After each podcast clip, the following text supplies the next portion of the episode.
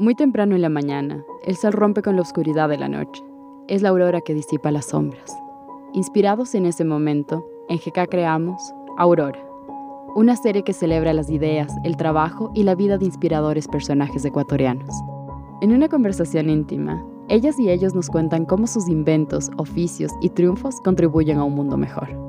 La luz de su creatividad, dedicación y méritos disipa la sombra de los dogmatismos, los fanatismos y la pseudociencia, y nos muestra la luz de la razón, el humanismo y la ciencia que mejoran nuestra vida todos los días. Aurora es producido por GK y patrocinado por Executive Forums.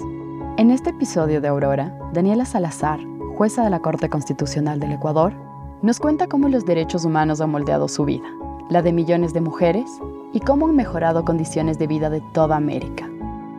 Bienvenidas y bienvenidos. La historia de los derechos humanos no debe mirarse siempre desde las cortes y desde arriba. No es a las cortes a donde debemos mirar si estamos buscando realmente una transformación social. La transformación social, creo yo, debe venir desde abajo, desde la sociedad. Y en la historia eso ha sido siempre así. En todas las culturas vamos a encontrar formas de luchar por lo que hoy etiquetamos como derechos humanos. En esas épocas no se llamaba así, no se llamaba derechos humanos, no se llamaba derechos constitucionales, pero si concebimos a los derechos humanos como esas normas que nos permiten vivir en sociedad, que nos permiten poner límites al poder, poner límites al autoritarismo, que nos permiten reconocernos como personas con dignidad, con dignidad humana, tratarnos con dignidad. Eh, entonces la historia de los derechos humanos ha sido la historia de la civilización. Reflexiono desde mi situación personal. Yo no podría estar aquí, yo no podría hoy ser una mujer joven que ejerce un cargo de autoridad si no fuera gracias a los derechos humanos. ¿Cuántas luchas sociales han tenido que ocurrir a lo largo de estos años para que hoy una mujer como yo, gracias a todos los privilegios, a la educación, a una familia que me cuidó, que, en la que yo pude crecer sin violencia, que no es una historia representativa todavía de la mayoría de mujeres en Ecuador, pueda ejercer un cargo de autoridad? Las mujeres durante décadas siempre todavía en su rol doméstico, siempre controladas por los hombres. Digamos, ha, ha, tenido que ocurrir mucho para que yo hoy pueda llegar acá. Y lo mismo con cada uno de ustedes, el que cada uno de ustedes hoy pueda salir de casa, pueda leer lo que quiera, pueda escuchar lo que quiera, pueda decir lo que quiera, preguntar, que podamos tener esta conversación sin límites, que podamos acceder a toda la información, que ejerzamos un cargo público. Todo eso son formas de ejercicio cotidiano de los derechos humanos y donde los derechos humanos importan es en el día a día. Las cortes pueden jugar un rol de abrir el camino, de impulsar algunos caminos, pero los verdaderos cambios y quienes deben estar siempre luchando por los derechos humanos vienen desde la sociedad, desde la casa, desde el trabajo, todos los días. Ahí es donde se construyen los derechos humanos y ahí es donde nosotros realmente podemos transformar sociedades se ha logrado mucho y todavía tenemos que seguir luchando y seguir trabajando para que podamos vivir con más igualdad, para que esa dignidad se respete, para que además podamos vivir en armonía con el medio ambiente. Eso es algo que todavía tenemos que seguir trabajando. Y eso está en el día a día. No, no basta con que una corte diga que protegen al medio ambiente si nosotros no lo hacemos en la casa. Es realmente muy, muy gratificante. Como como eh, activista en derechos humanos puedes tocar las vidas de muchas personas también, sobre todo si estás eh, litigando en el área de derechos humanos. Como docente puedes tocar la vida de muchas personas y es lo más lindo cuando luego les ves a tus estudiantes ya florecer, brillar en sus carreras y yo no creo que pueda haber algo más gratificante que eso. Y en el servicio público lo mismo, también creo que puedes tener un impacto transformador muchas veces y eso ha sido muy bonito para mí siempre he buscado formas quizás un poco distintas de, vivir mi vida que no necesariamente son aquellas que complacen a la autoridad, llámese el papá, la profesora o quien sea la autoridad en ese momento. Siendo hija de uno de los fundadores del estudio jurídico más grande de Quito, eh, es difícil a veces vivir siempre bajo la sombra de tu papá. Y es más difícil siendo mujer. ¿Por? Porque como mujer siempre te van a cuestionar. ¿Por qué tienes este ascenso? ¿Será que realmente lo mereces? ¿Será que es porque trabajaste duro y porque eres brillante? ¿O será porque te acostaste con el jefe? ¿O será porque eres la hija del el jefe? Por alguna razón a las mujeres siempre se nos cuestiona por qué estamos ascendiendo en, nuestros, en nuestras carreras. Eso no pasa igual con los hombres, al menos no en todos los casos. Entonces, para mí, crecer en el mismo estudio jurídico, donde de alguna forma siempre iba a ser yo la sombra de, de mi papá y siempre se iba a cuestionar si era mérito propio o era por ser hija de mi papá, es algo que no necesariamente quería hacer. Y luego, bueno, también desde la universidad descubrí que lo que me apasiona son los derechos humanos. La Universidad de San Francisco de Quito, que por suerte es una universidad de artes liberales, y tienes que tomar materias de historia, de América Latina, de economía, de muchas otras ramas. Y eso a mí me hizo encontrar, incluso fuera de las clases del derecho, la pasión por los derechos humanos. Y mi primer trabajo fue con el ACNUR, con el Alto Comisionado de Naciones Unidas para los Refugiados, un trabajo muy lindo, donde me hubiera gustado quedarme más, donde tuve la oportunidad de conocer de cerca eh, muchos casos de movilidad humana. Estamos hablando del año 2003, cuando yo me gradué de la universidad. Conflicto armado en Colombia, mucha gente que venía acá buscando refugio y yo trabajé haciendo entrevistas todos los días a personas solicitantes de refugio o ya refugiados que buscaban reasentamiento en terceros países. Y fue un trabajo también muy lindo, muy humano. Después tuve una beca, la beca Fulbright para poder ir a estudiar a Estados Unidos. Fui a Columbia University y después tuve una beca que se llama la beca Rómulo Gallegos que me permitió llegar a la Comisión Interamericana. Y yo ni siquiera terminé la beca en la, en la Comisión Interamericana, me faltaban todavía unos meses y ya me ofrecieron un cargo como, como abogada. Y desde ahí lo que ha pasado un poco en la historia de mi vida es que desde muy chiquita chiquita no solo de tamaño, sino también de edad, me han dado cargos que a veces tienen una responsabilidad muy alta para la edad que tengo. Y fue así como me quedé trabajando en la Comisión Interamericana de Derechos Humanos en Washington, D.C. A esos años, a esos años en, Nueva York y en, Washington, además, les debo algo importante, les tengo mucha gratitud, porque en esos años conocí a quien hoy es, mi compañero de vida, a, mi esposo, al padre de mi hijo, a una persona que todos los días con sus actos me demuestra su convicción por la igualdad de género, que apoya mi, profesión, mi trabajo y sé que es un privilegio también. Sé que muchas mujeres eh, no podrían tener un cargo como el que yo tengo y tener un cargo que, te obliga a ponerte en el escrutinio público, eh, porque a veces no tendrían el apoyo en casa. No, todos, no todas las parejas te dan esa comprensión y ese apoyo y ese sostén. Y, mi pareja sí que ha sabido ser un, un sostén y además un padre ejemplar. Yo creo mucho en el impacto transformador o en el potencial transformador que pueden tener las decisiones de las Cortes en materia de derechos humanos y derechos constitucionales. Llámese Corte Interamericana, llámese Corte Constitucional. A veces pensamos el caso y miramos el caso solo por lo que marca en ese momento y no medimos lo más importante, que es ese efecto preventivo. Muchos casos del sistema interamericano se toma una decisión, se sienta un estándar, un estándar tal vez no global, pero al menos interamericano, y otros jueces de la región. Digamos que es un caso sobre Perú, pero luego un juez de Argentina se agarra de eso y uno de Brasil también y uno de Ecuador también, y todos empiezan a eh, adoptar esos mismos estándares para tomar las decisiones y tienen este, este impacto, digamos, transformador y preventivo. La visita, por ejemplo, de la Comisión Interamericana a Argentina genera un movimiento estoy hablando durante la dictadura en Argentina, que luego hace que básicamente se caiga la, dictadura, que hay un retorno a la democracia y tiene este impacto tan es así que en Argentina muchas personas eh, se sienten muy cercanas al sistema interamericano por cómo tocó sus vidas. Y eso sigue pasando.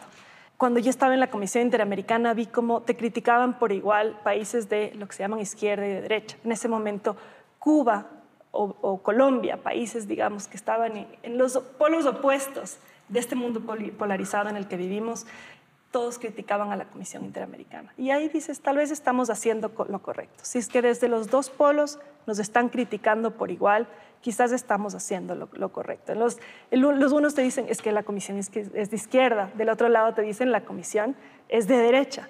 Bueno, la verdad es que la Comisión lo que está diciendo es que los derechos humanos son el piso mínimo y que debajo de eso ningún gobierno, no importa si de izquierda o derecha, ningún gobierno puede estar. Lamentablemente son hoy día otra vez esos países eh, que rayan en el autoritarismo los que buscan formas de eh, lo que se llama salir del sistema interamericano, de denunciar la Convención Americana o denunciar la, la Carta de la OEA. En este momento Nicaragua, en su momento fue Venezuela en Ecuador también tuvimos un, gobierno que durante años amenazó y amenazó y amenazó con denunciar la Convención Americana sobre Derechos Humanos. Ahí creo que también los ciudadanos debemos apropiarnos más del sistema interamericano, no esperar a que la comisión se defienda solo, a que haya unos abogados que defiendan el sistema interamericano.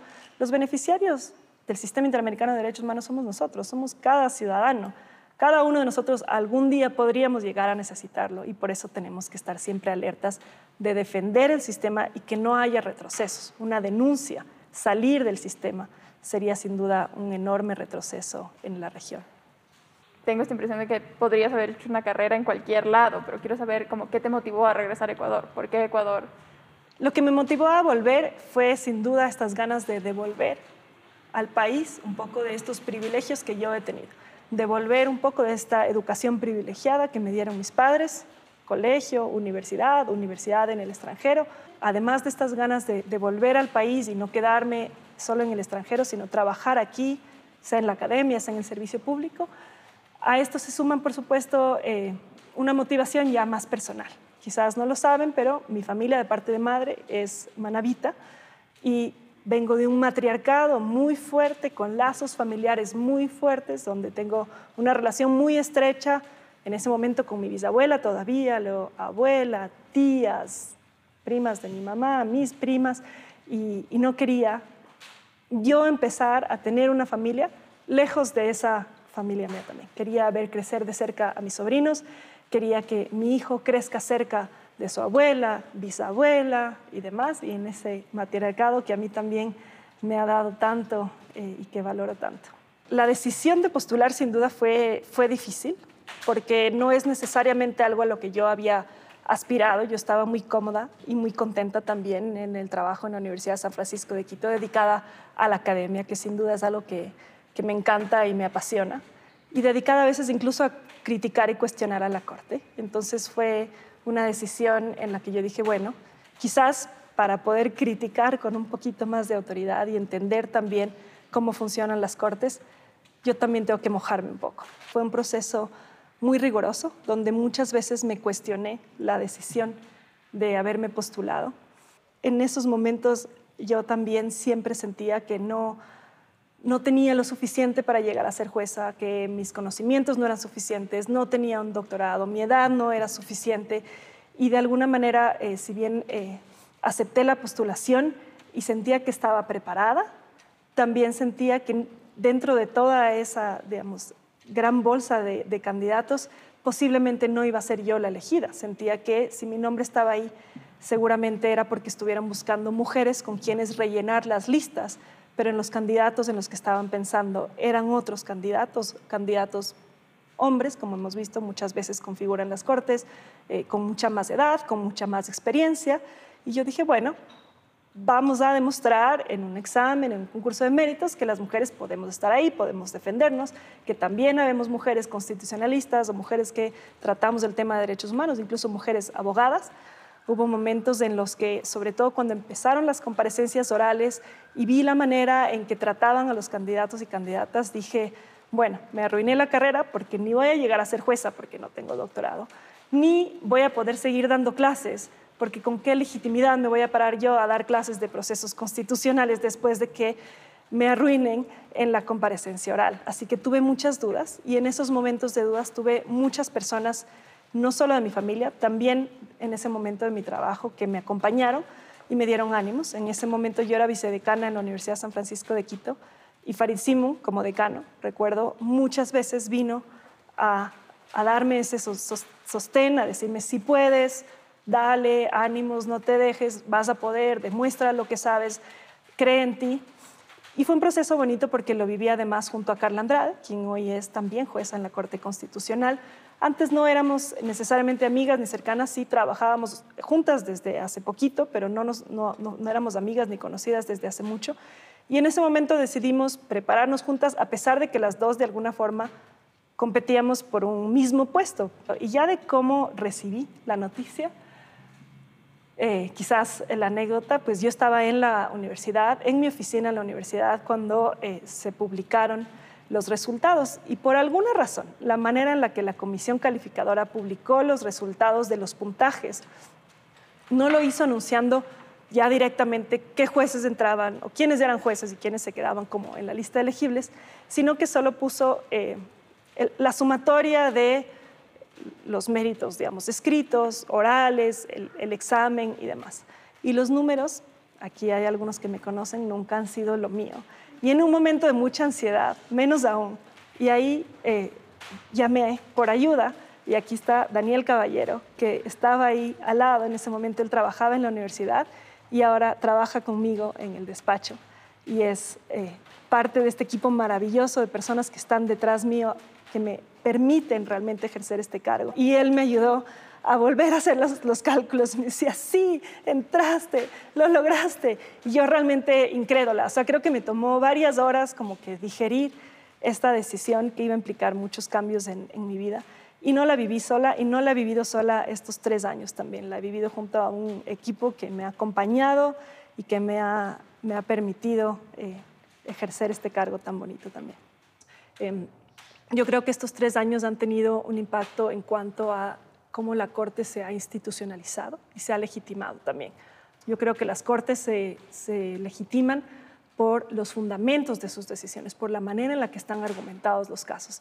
Y hay mucho trabajo interno de deliberación para llegar a consensos comunes entre nueve jueces y juezas que somos muy diversos. Y yo creo que ese es el principal valor de esta Corte, una Corte diversa en lo etario, diversa no solo de género, diversa también en ideología. Hay medios de comunicación que se, empeñan muchas veces en, dibujar una idea de una corte dividida, 5-4, es cierto. Decisiones muy puntuales se han tomado divididas, a veces de 5-4, como pudo ser el matrimonio igualitario, a veces de 7-2, como pudo ser la eh, despenalización del aborto, pero la enorme mayoría, pero estoy hablando de de largo del 95% para arriba, son decisiones consensuadas. Como abogados tenemos siempre desacuerdos, como jueces por supuesto que tenemos desacuerdos todos los días, pero hay algo que nos une que es superior a esos desacuerdos, que es queremos una corte constitucional sólida que sepa jugar su rol en esta democracia. Eso lo queremos todos a través de nuestras distintas visiones del derecho.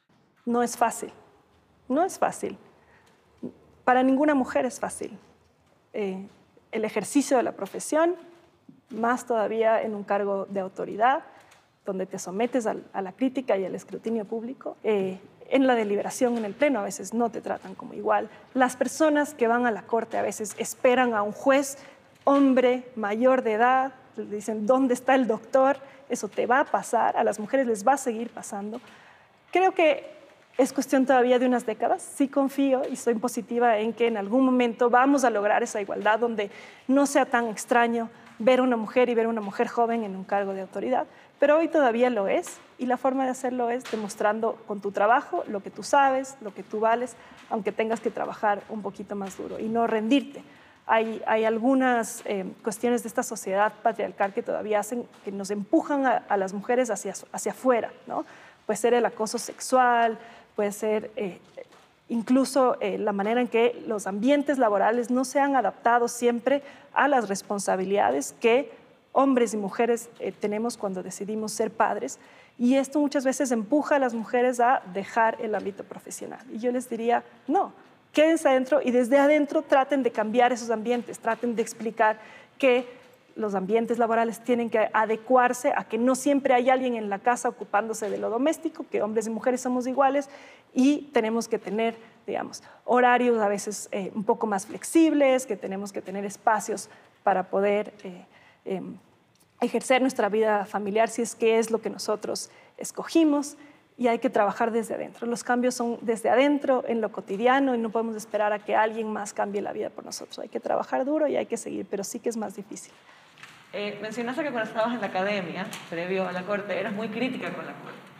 Ahora estando en ese lugar, ¿qué significa o cómo llevas esas críticas, ya desde el punto de vista personal y profesional? Creo que eso fue para lo que más me preparé cuando decidí ser jueza de la Corte Constitucional, porque como yo trabajé siempre los temas de libertad de expresión, defendí siempre la posibilidad de criticar a la autoridad. Creo que los medios tienen que hacerlo, creo que la sociedad tiene que hacerlo, creo que siempre tenemos que estar cuestionando la autoridad. Ese es, ese es el rol de la sociedad. Entonces, cuando yo decidí someterme a estar en un cargo de autoridad, sabía y estaba muy consciente de que iba a ser criticada. Más todavía en una corte constitucional. El rol de las cortes no es ser popular. Si tú sales de una corte constitucional más popular de lo que entraste, seguramente hiciste algo muy mal. Y la corte no se debe a las mayorías. Si las cortes existen, es más bien porque en las asambleas, congresos, en el órgano popular de deliberación, ellos se deben a las, a las mayorías. Y tú necesitas a veces una corte que pueda proteger a las minorías. Pero por lo demás creo que los medios hacen su trabajo y la sociedad hace su trabajo cuando nos critica. Nosotros como jueces, eso sí, no podemos dejar que esa sea la razón por la que tomamos una decisión. Ahí estaría yo preocupada. Entonces, ¿cómo vivo esto? Yo creo que me preparé, para eso sí me preparé, eh, con una serie de, escuditos. A veces simplemente es cuestión de, apagar, ¿no? De, no dejarte contaminar o de escuchar, pero tratar de buscar cómo escuchar distintas posturas. Y finalmente, eh, yo lo que trato de hacer es dormir en paz con mis decisiones mi rol no es el agradar a los demás, mi rol es tomar las decisiones que una Corte Constitucional debe tomar. Y a veces lo que me consuela, sobre todo cuando hay estas decisiones tan cuestionadas eh, en una sociedad tan polarizada como la que vivimos, es mi hijo. Yo miro a mi hijo, mi hijo ahora tiene 10, va para los 11 y yo pienso, bueno, cuando él crezca, ¿cómo me va a mirar?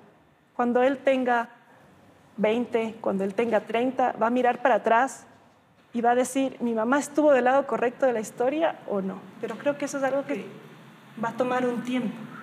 Y él es como que mi norte, mi referente. Digo, bueno, quiero que él de aquí a 10 años, cuando vea el impacto de esto, esté orgullosa de su mamá. Y con eso yo puedo dormir tranquila.